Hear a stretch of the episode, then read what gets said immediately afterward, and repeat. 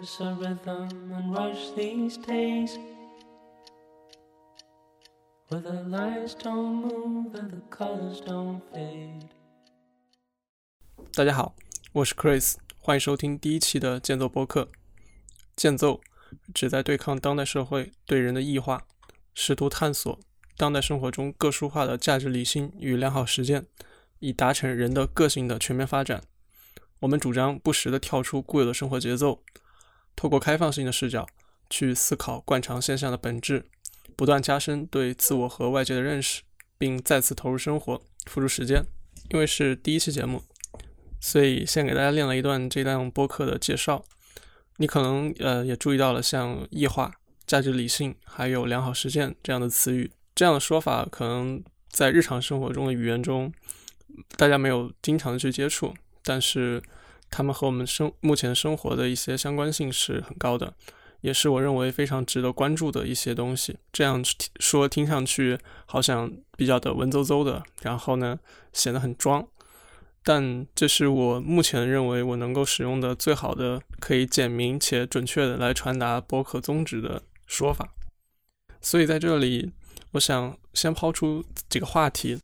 如果你对这样的话题，有共鸣，或者是有疑问，或者只是感兴趣的话，那么可能这档播客后边的内容都是，也许是适合你来听的。那首先第一个话题就是，现在科技在不断的进步，而所有的科技方面的进步总是有一个为了人们更美好的生活的这样的一个说辞，但人的生活好像并没有因为所谓的科技进步而感到更加的自在，或者是更加的快乐。那么第二个话题是，人们使用的语言越来越匮乏，大部分的对话变得非常的应酬化，像“哈哈”“厉害”“酸了”这样的词语，占了很多交流的很大一部分。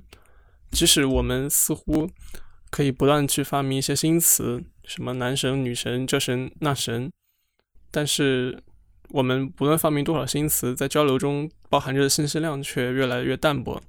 当然，这里的信息量不是不只是指有效用的信息，而且也是指可以促成人和人之间相互理解的信息量。第三个话题，大家的工作和生活呈现出极强的对立感，就人们时常都想说，不要让工作影响生活，或者把主动摸鱼在工作中主动摸鱼这种行为作为生活向工作的主动进攻。呃，我们在工作和学习的时候，总是会带着焦虑，而在真正的假期和业余时间，其实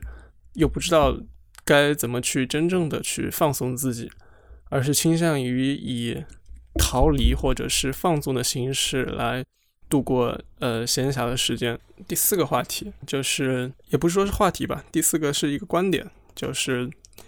你觉得。自己并不故作清高的去盲目的去所谓的视金钱为粪土，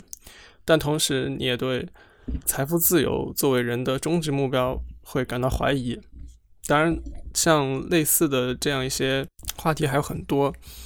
呃，如果你对这样的一些话题有共鸣，或者是有疑问，或者是感兴趣的话，那么也许我们在某种程度上所关心的呃内容是一致的。那么播这档播客就是一个我们交流的一个很好的一个场景。呃，那么说完这些，其实上面说这些是想让大家做一个快速的一个判断，然后可以大概知道我们这档播客在关注什么内容。那么回到这一期播客内容的主题，嗯，这是间奏播客的第一期嘛，所以我有必要先解释一下间奏的意思。当然，间奏本身的意思是指在歌曲的段和段之间所演奏的具有承前启后的，以及对音乐的整体发展起到贯穿作用的曲子。那么同时呢，间奏也给演唱者提供必要的提示和休息的机会。那么我们在这里借间奏的意思，想要指代生活的间奏。生活的间奏是指在生活中留出间隙。那首先是因为我们现在的生活的节奏越来越快，然后似乎所有人都觉得自己的生活是停不下来的。那么我们这里首先有，我觉得是有一个休息和真正感受生活本身的一个间隙。那么其次就是在跳出生活之后，去观察和反，作为一个作为一个旁观者去观察和反思生活，提升对生活的一个认识。呃，我觉得这种反思可能会带来价值观的改变，嗯，进而也会有一些行为的调整。呃，这样的一个承前启后和对人的一个发展的长人对人的一个长期发展有益的事情，我觉得是一个非常的呃典型的重要而不紧急的事情。而对他对生活质量的一个决定，我觉得是非常大的。但是呢，就像很多重要而不紧急的事情一样，会经常的被我们所忽略。那么下边我就进入这档播客我们这期内容的一个正题啊，就是呃，我想我想先分析我们为什么总是感到现在的一个生活节奏是停不下来的。然后呢，呃，我们现在生活节奏造成我们现在这样的一个生活的。呃，原因是什么？然后包括我会提出它对我们的一个认知和行为方面的影响，以及我个人认为可以采取的一些做法。当然，这就会引出对这档播客的一个初衷的一个阐述。那我们可以呃一一个一个的来谈。那首先就是为什么我们总是感到生活节奏停不下来？然后我们现在的这样的一个生活节奏是有什么样的一个特点？然后它到底是怎么造成的？那首先最表面的就是，呃，大环境相关的一些东西，这这个我就，嗯，不多谈。包括像工业革命、资本主义发展到现在，因为资本主义的核心是增长，以及对，呃，对增长的一个预期，然后不断的发展到现在，有一些有很多的一些事情，不用我多说，其实大家也都可以得到一些解释。然后特别是像，呃。我本人在互联网行业，然后我的朋友，我的很多朋友也是在互联网和投资行业，然后这些行业也是属于资本密集程度比较高的一些行业，所以生活节奏要比一般的一些传统的行业的更快，可能也涉及到一个行业的一个成本结构的一些呃问题，比如说呃，在这些行业当中。对人力的投入的成本是要高于对物料的，呃，是比传统行业对人的投入的成本要更高的。然后，当然再往大了说，呃，还涉及到所谓的社会资源啊啊生产资料的分配的一些问题。但是，嗯，这不是这期博客我们想要说的一个重点。那么在这期，我想跟大家聊的是，我们作为人，我们自己的内心是发生了一个什么样的一些呃变化，它的一个变化过程是什么，然后跟我们现在的生活节奏和我们的生活特点有什么样的关系？我们现在的世界有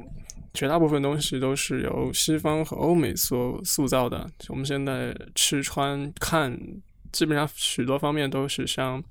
呃西方向欧美看齐的。那我们先把那个目光放到欧美去看一下，他们是怎么发展到现在的。呃，首先我们来看那个从十六世纪欧洲的马丁路德的新教的学说拉开宗教改革的序幕开始，这个时候产生了基督教的一个新教。那么在之前的基督教的天主教教会是具有绝对的权威。呃，人们的那个宗教活动呢，必须是紧密的跟教会绑定，然后那些神职人员拥有很大的权力。基督教的新教就更加的去信奉人在自己内心去崇尚上帝，削弱教会和神职人员的作用。那么强调教会应该，呃，因地制宜的去传教。也就是说，新教崛起代表着教会的一个力量被减弱了。然后再到后来，就有了我们都很熟悉的启蒙运动，也就是现代所谓的。理性和科学的时代，那么经过一轮、经过一个祛魅的过程，就不再只是教会，就宗教本身的力量也大幅的减弱了。也就是说，在那之后，很多人大家其实是不是绝对的、强烈的有一个单一的一个对神的信仰。那么它有一个非常好处的一面，就是人被大大的解放，并且拥有了所谓的自由。呃，人可以由自己来定义自己，而不是由神来定义自己。然后更重要的是，人可以去发挥自己的潜能。但另一方面，随之而来的就是虚无主义，以及比以前所有时候都要更多的一个恐慌和焦虑的感觉。因为在这之前，在这之前，人不完全是自己的，人去行事。呃，做事都会想着自己和神，呃，也就是说，人们行事的时候，他有自己内在的一个重心和道德感。那么，在所谓的上帝死了之后，人其实在很大一部分事情上都是迷茫的。我们现在最大的一个问题，或者说最大的一个现象，其实就是我们生活是没有重心的，也不知道去如何的看待自己。然后再加上从我们的生物天性，是我们非常的厌恶不确定感，在绝大多数时候，我们宁愿的宁愿盲目的去下一个呃判断和结论，也不愿意去陷入那种迷茫的恐慌当中。呃，那么在这种情况下呢，我们就非常的急切的想要用各种办法去合理化自身的行为，而且也想去知道怎么去看待和评价自己，去给我们自己的行为找一些理由，找一些意义。那么在我们人类社会当中，本身就早就有诞生出金钱和权力的这样的体系，或者说呃建呃诞生了这样的一个理性建构。这理性建构就是指，假如说没有人类的话，这个东西就不存在，不像自然中的河流。那么在现在没有了宗教之后呢，金钱体系和权力体系应该是我们现在所能感受到的最感受最直接、影响最直接的两个理性建构。很多人就直接去用用那个金钱体系和权力体系的一些标准，来作为合理化自身的一个评价标准。这种这种完全依附外在的一个理性建构来合理化我们自身行为的想法和做法，我们可以理解它为何存在。但是呢，呃，在我看来，这种做法离我们的本性是有一定的距离的，它不利于个人的潜能和创造性的一个发挥。当然，我这么说并不是嗯所谓的呃故作清高，什么反对啊什么权力欲望，什么金钱欲望。呃，我想表达的是，呃，这样的一些理，我们之所以有这样的一些理性建构，是为我们实现价值来提供效率的。那么，我们应该去发挥他们实现价值的一个效率工具的作用，然后对我们自身的一个长期目标具有长远的考虑。如果说只是依附这些理性建构来评价自己的话，那我认为可能这这这不是一个很，这不具有一个很大的格局。然后也不会有一个真正的终极的一个发展。那么至于，嗯，当然这个话题以后还可以再继续详细的去说。但是我们从对金钱和权力的理性建构的一个依附，已经可以在很大程度上，呃，反映出我们当代生活节奏的一些特点。我突然想起来，翻转电台有一期节目里边，呃，小李老师他有提到。就是我们当代生活的一个人的一个很大的特点，就是理性有余而本能不足。大家也可以去想一下这句话。当然，还有一个重点就是，它有一些建构不像货币体系和权力体系是这种真的已经存在了很巨大的影响的一些，而是它在不断的企图来对人建立影响。我们看到的所有的品牌，所有的呃明星。基本上都是可以归在这样的一类建构里边，比如说我们看到的健身广告，去宣扬什么什么样的一生才是值得过的，去宣扬所谓的 A 四腰，所谓的呃蜜桃臀，所谓的标准身材，然后还有大家见到的那些啊化妆品的一个命名，什么所谓的斩男色，什么神仙水这种，这给我们的感觉就是，我们好不容易好像是。呃，对过去的一些东西有了科学的祛魅，但是在新的消费主义的浪潮下边，这些精心包装的明星和博主好像又成了这个时代的神，然后这个时代的大家又有着对他们的不同的一个信仰。然后对于这一方面，嗯，还可以延伸一下，就是，呃，公司的一个雇主品牌也是大家可以去考虑的一个内容。就是所谓的 BAT，所谓的那些招揽年轻人所打出的一些 slogan，大家也都可以去想一下，他们是怎么样的在建构一些你脑海中的一些印象，让你去信奉它。然后还有一种最最能反映我们现在的一个焦虑和呃，或者说去反映我们的一个思维特点的，就是呃，所谓知乎上的一个知乎体，所谓的如何评价呃什么什么，如何评价一个人，如何评价一个什么东西，好像就是如果我们无法去评价它的话，我们就不能认识这个东西一样。在我看来，可能很多人基本上就是对那个是所对那个如何评价的那个课题本身没有直接的体验，或者说根本就没有一个丰富的了解，然后就去肆意的去评价它，然后去找到一些呃他们想要的那种感觉。这其中有一类是。非常特别的一种看似积极，但实际上会对人造成一个很大负面影响的一个建构，也是我认为对我们现在所谓的停不下来的生活节奏有一个很大的一个影响的一个一个建构。啊，比如说一个明星，或者说当然不只是明星，或者是一个公众人物啊，甚至是某些投资公司的一个 PR 对那些投资人的一个包装。就是让你感觉到特别的完美主义，让你认为他们不论是长相、身材，然后品质、能力等等等，这些他们好像都全方位的无死角的兼顾，然后他们还要拼命的告诉你，只要你努力，你也可以完美啊，或者是怎么样。这些所谓的明星名流是不是真的如他们在广告所说的那么的全方位的一个兼顾啊？就这种不切实际的去鼓励人们追求完美主义的本这种这种行为本身，就是我们让就是使我们普通的大众没有心思去发掘自己真正的生活的重心和具有个体差异性的一些擅长的地方。然后总是想要想着啊，不要给什么人生留下遗憾。然后我要兼顾好多好多个方面，这其实是一种非常流于形式的一个完美主义的倾向，无法获得一种长期的一个个人具有独特化的一个价值感。那我觉得，在长期看来，这种所谓的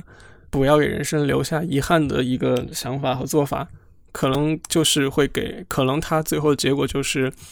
在长期给人留下最大的遗憾。我们上面这些内容就是分析了从新教的出生到啊现在的一些消费主义浪潮啊，包括我们对理性建构的一个的最重要的就是当代生活的一些理性建构对人的影响。这里我想具体的来分两个方面来再谈一下，我们实际上。就是对我们的影响体现在哪些方面？首先，我要谈一下在认知方面。呃，由于我们对这些理性建构的依赖，使得我们其实非常的、非常的缺乏一个实事求是的一个态度，而且总是会觉得我们好像什么都知道。其实有很多内容可能都只是别人加工包装好的一些，可能看起来。可信的一些东西，但实际上都是一些距离事实和真相非常远的东西。那熟悉伊隆马斯克的听众其实都知道，他相信的是第一性原理。第一性原理就相当于是数学中的一个公理，在物理学上，它是指从基本的物理学定律出发，不加假设，也不加经验的拟合，直接去推导和计算。那么在我看来，像伊隆马斯克这样的人，他相信第一性原理是非常有道理的，因为他相信的是那些没有被其他人提取和判断过的一个事实本身，然后通过这些材料，他来实事求是的、独立的思考，来推导出一些真正的、真正的一些洞察。当然，不完全怪这些外界的所谓的一些理性建构，我们人本身的认知也具有一些特点。就进化心理学中有这么一句话，就是认知缺陷之所以到现在还存在，是因为它过去曾经有利于人类的生存和繁衍。那为什么会这么说？首先，可能稍微了解认知，就是人的认知过程，或者说读过认知心理学书的听众应该都知道，我们其实非常倾向于在心理上给事物去打上标签。然后把人去分成几个简单的类别，所谓的呃内向外向、感性和理性，然后再从我们关注的事实当中找出相关只关注这方面的证据，然后去佐证我们的正确性，然后来避免我们的一个认知失调，就让自己觉得自己已经明白了这个东西。我们也经常会在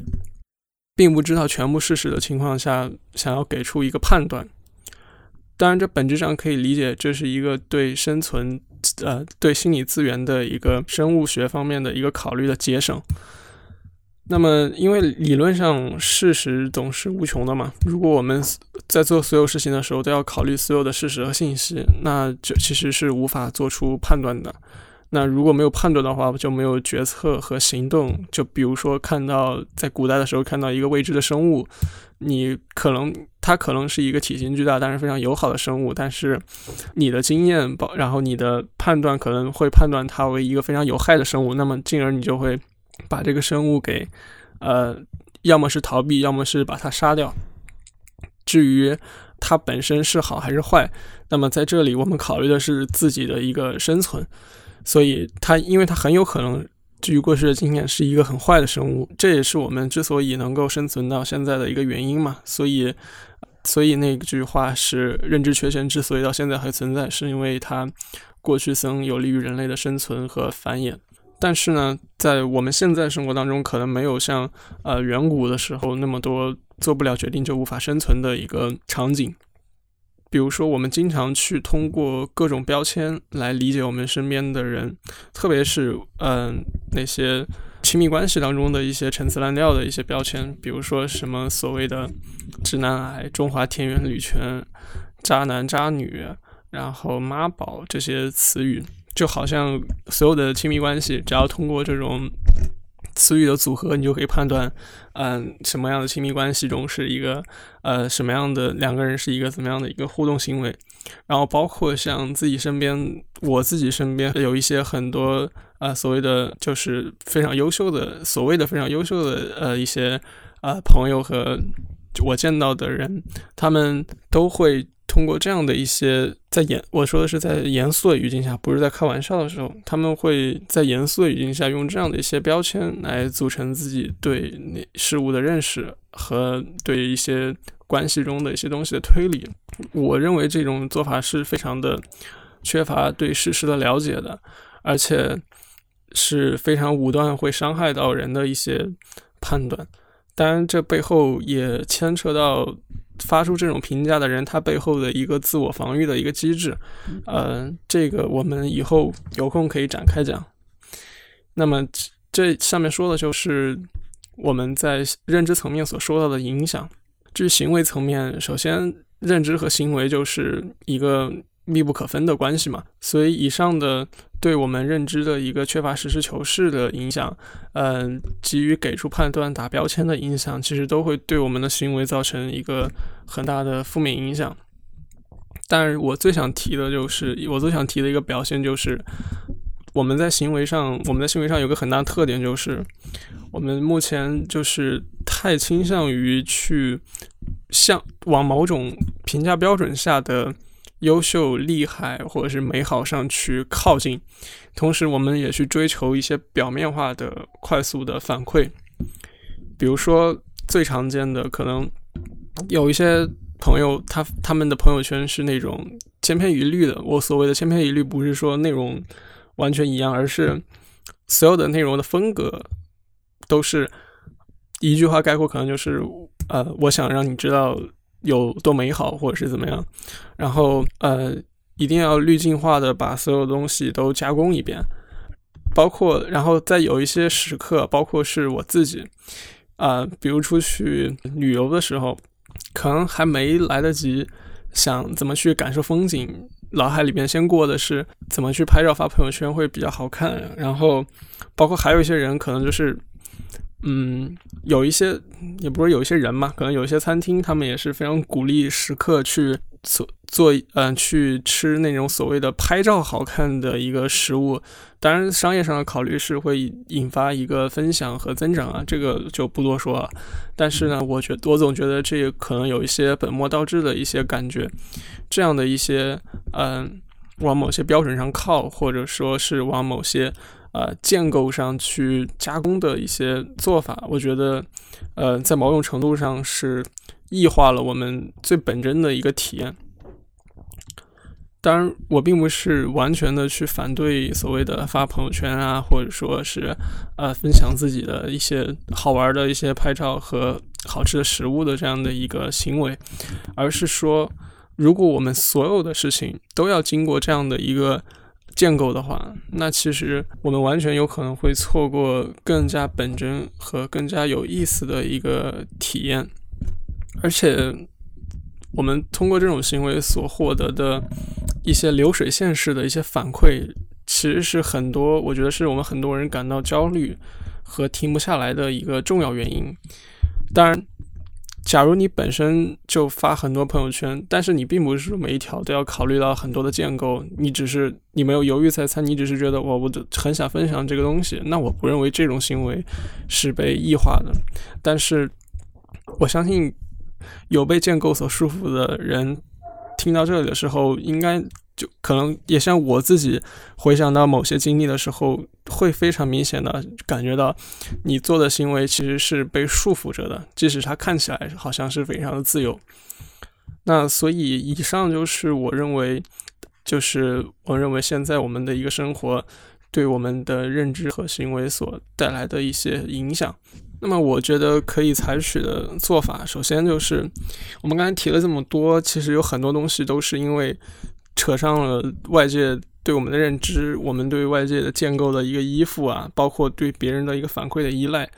那么，我觉得首先应该做的一点就是开始，就是真正的去关心自己，去在意自己真实的、真实的想法和感受，即使是说你觉得这种想法和感受可能谁。哪个人，别的人看来觉得好像没有什么意思，或者是觉得不怎么样，但是这是你自己的生活和你自己的一个体验，所以我觉得长期来看，关心自己是一个非常重要的事情。第二个就是对于外界和对于别人的认识，我觉得最重要的就是实事求是的去构建认知，而不是通过一些已经形成的一些。营销化的标签，或者是嗯别人所鼓吹的一些观点，然后来认知我们的世界。最重要的一点，也不是最重要一点吧，我觉得可能最对我们来说作用最大的一点，就是对自己的认知和行为建立一个可以纠偏的系统。就是我们即使是就是永远对认知，对我们对事情的认识有所保留。我不去一劳永逸的给一个事情打上一个标签，觉得它永远就不会变了，或者说它以前到现在到以后都是哪一个样子。嗯，当然，对于我们的实践和行为也是一样的。我们即使是会在某一些时间做出某些错误的判断，或者是做出某些错误的行为，但是心中有一个不断纠偏的一个系统，不断的去优化和调整我们的认知，那我觉得是。一件非常的有长期价值的事情。说到这里，其实建奏这档播客的初衷也说的差不多了。首先，呃，然后还，但是我还是想再说一下，就是首先这档播客关注的是人本身的一个内在价值，还有人格的一个丰富。当然，我们虽然就不去搞功效主义的那一套，但是我觉得还是可以说一下这个所谓对我们有什么所谓的这样的一些思考，对我们有什么样的一个好处。呃，首先就是我们的思考更贴近本质，或者说在某些方面更贴近于更加抽象的一些上层。当我们理知道了理性建构，知道了呃所谓的那些营销号、那些网红、那些所谓的知识付费，实则是眼球经济的一些东西。当当你把它看透了之后，你就会觉得那些事情就没什么意思。这样你就节省了很大一部分的时间，用于去思考真正重要的事情，而不是被呃很多一些不重要的事情，你以为很重要，但其实不重要的事情牵着走，或者说你感觉自己不得不去 follow 他们。那么另外一点就是，我本身是处于互联网行业，呃，所以在很大一方面，我觉得在做互联网的时候都是功夫在室外。也就是说，我不断的去对我们的生活，对我们的一个呃人性去做一些呃真正的想要去深度思考的一些呃东西。那么，其实可能在我的臆想当中，它也许对我的工作是有帮助的，也许是没有帮助的，但当然这并不是我的一个主要目的。我只是想到这里，我就想说一句：也许对我的工作来说，它也是一个功夫在室外的一个非常有注意的事情。那么，即使是撇开这些不谈，我觉得即使是你只是让自己休息一下、放空一下，不要完全的陷在固有的节奏当中，那我认为这也是一件非常值得做的事情。让我们的那个腺苷恢复一下，我们可能会感觉到更加的有精力。那最后，其实我想用道长梁文道的那篇《月己》当中的一段话来作为我们这一期的一个结尾。那么这段话是这样的：我们总希望做的每一件事，度过的每一刻都要有用，于是不再留时间散步了，不愿意坐在窗下发呆了，或者说我们不闲了。这样其实少了很多孕育灵感的机会。当我们失去这些机会，人就不太会有太大的变化，很难跳出原有的格局。大家可以自己体会一下。这就是第一期的建作播客的内容。可能第一期听起来会比较泛。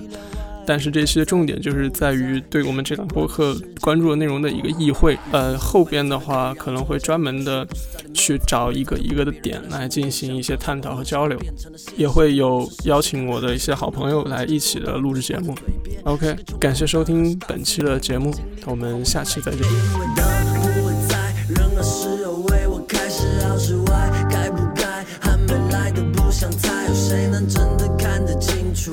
真怎么做未来的拼图先走好每一步我知道灯不会在任何时候为我开是好是坏该不该？还没来的不想猜有谁能真的看得清楚哪里是归宿要怎么做未来的拼图。先走好每一步不用去猜不用去猜还没有发生的不用去猜不用去猜。不用去猜明天是什么样？不用去猜不用去猜。该来的总会来，不用去猜，不用去猜。